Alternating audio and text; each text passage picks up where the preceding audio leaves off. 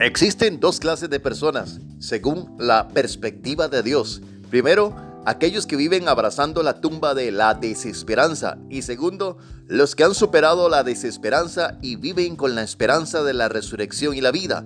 El filósofo danés Kierkegaard definió al hombre que no tiene esperanza como el hombre que padece de una enfermedad fatal. Entonces, ¿cuál es la razón por la que el hombre se ha convertido en un ser sin esperanza?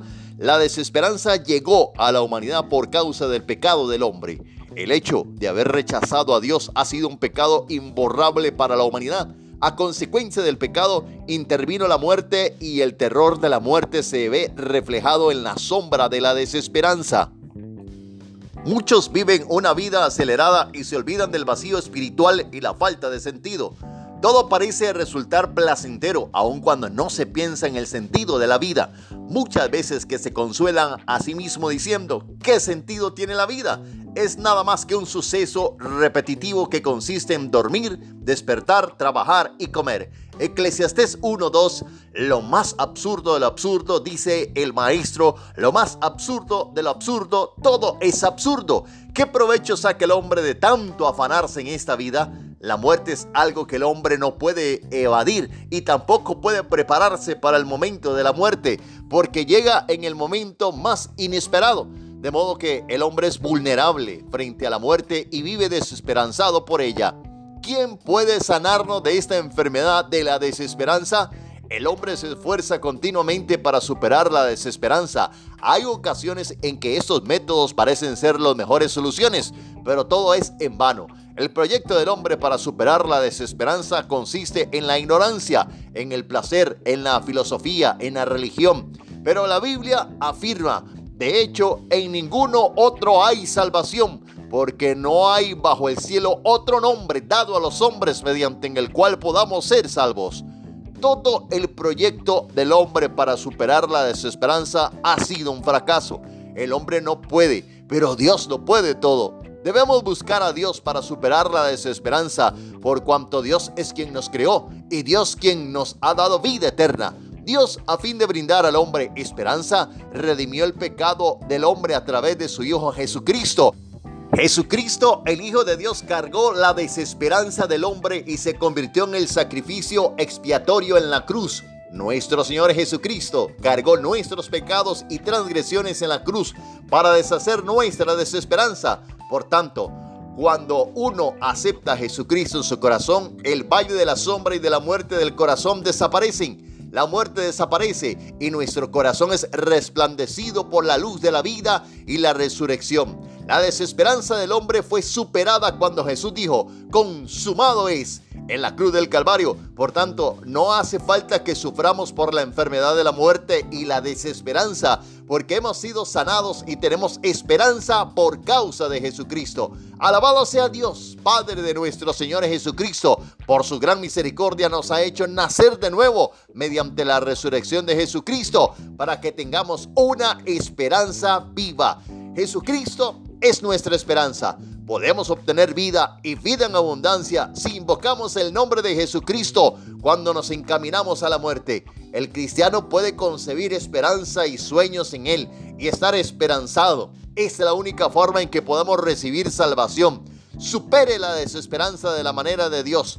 Conciba a Jesucristo en su corazón y conciba el sueño de Cristo. Ese es el único camino que nos guiará a la verdadera felicidad. Hay algo que debemos recordar antes de concebir el sueño de Dios. Y es la promesa que dice que Dios ha preparado cosas grandes y ocultas para los creyentes. Primera de Corintios capítulo 2 versículo 9. Sin embargo, como está escrito, ningún ojo ha visto, ningún oído ha escuchado, ninguna mente humana ha concebido lo que Dios ha preparado para quienes lo aman. Lo importante aquí es que Dios ha preparado cosas que ojo no vio, ni oído oyó, ni han subido el corazón del hombre para los que le aman antes de la eternidad. Dios ha preparado cosas ocultas. Por tanto, es imposible que el hombre lo conozca por sí mismo. Debemos admitir que Dios es quien en su absoluta soberanía ha preparado esas cosas para nosotros. Dios nunca trabaja adaptándose a las necesidades y circunstancias del momento. El pueblo de Israel no pudo preparar cosa alguna para el viaje, porque prácticamente se habían escapado de Egipto.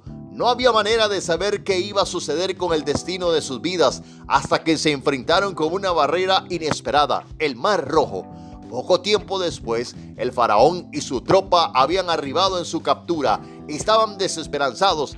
Enfrente estaba el Mar Rojo. Detrás tenían a un ejército que los guiaría a la destrucción. No había nadie de quien depender. El pueblo se esperanzó y comenzó a llorar golpeando la tierra con los puños. Moisés, ¿acaso nos has traído aquí porque no había sepulcro en Egipto? La razón por la que ellos murmuraron contra Moisés se debe a que no sabían que Dios tenía preparado todo para ellos. Recuerde, cuando Dios nos guía hacia un sueño es porque lo ha preparado todo de antemano. El pueblo de Israel no sabía que Dios había preparado para ellos un camino seco por debajo del mar. Moisés tampoco sabía de cómo Dios iba a obrar. Pero Dios le dijo que golpeara el agua con la vara y cuando lo hizo apareció una senda seca por debajo del agua. Israel logró cruzar el mar rojo, pero las aguas se volvieron en todas sus fuerzas y todos los egipcios murieron ahogados. Lo mismo sucede en nuestras vidas. Dios ha preparado para nosotros cosas ocultas que no conocemos. Dios es un Dios que sueña. Dios también tiene un sueño. Jesucristo, quien murió en la cruz del Calvario, es el sueño de Dios. Siempre tuvo el sueño de salvar a la humanidad. Por medio de Jesucristo. De esto se trata el sueño de Dios. El de otorgarnos justicia, sanidad, gracia y vida eterna. Dios trabaja a través de los soñadores. Dios no puede obrar milagros a través de alguien que no tiene ningún sueño. Si no hay un sueño, tampoco la consagración y la pasión valen. Por tanto, si usted quiere ser partícipe en la obra de Dios, debe primeramente concebir un sueño.